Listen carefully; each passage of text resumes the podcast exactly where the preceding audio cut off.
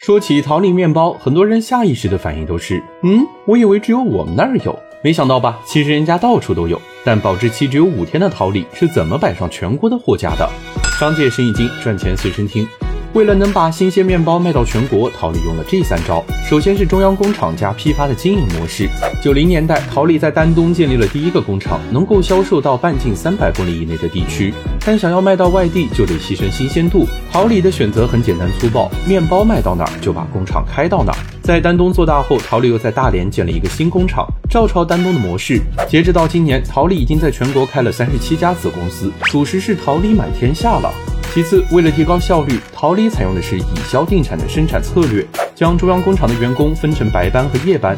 白天先预估一个订单量，生产大部分；到了晚上，实际订单来了，夜班再补上差额，在凌晨三点前完成订单量，六点就能摆上货架，正好赶上早餐最重要的销售时段。这个操作让桃李的生产效率和市场需求高度适配，产销率一度高达百分之九十九点九九，浪费不存在的。为了能满足当日配送，桃李将直营和经销两种渠道结合。直营是针对大型商超、便利店这些连锁品牌，工厂直接进行销售，这一部分占了收入的大半。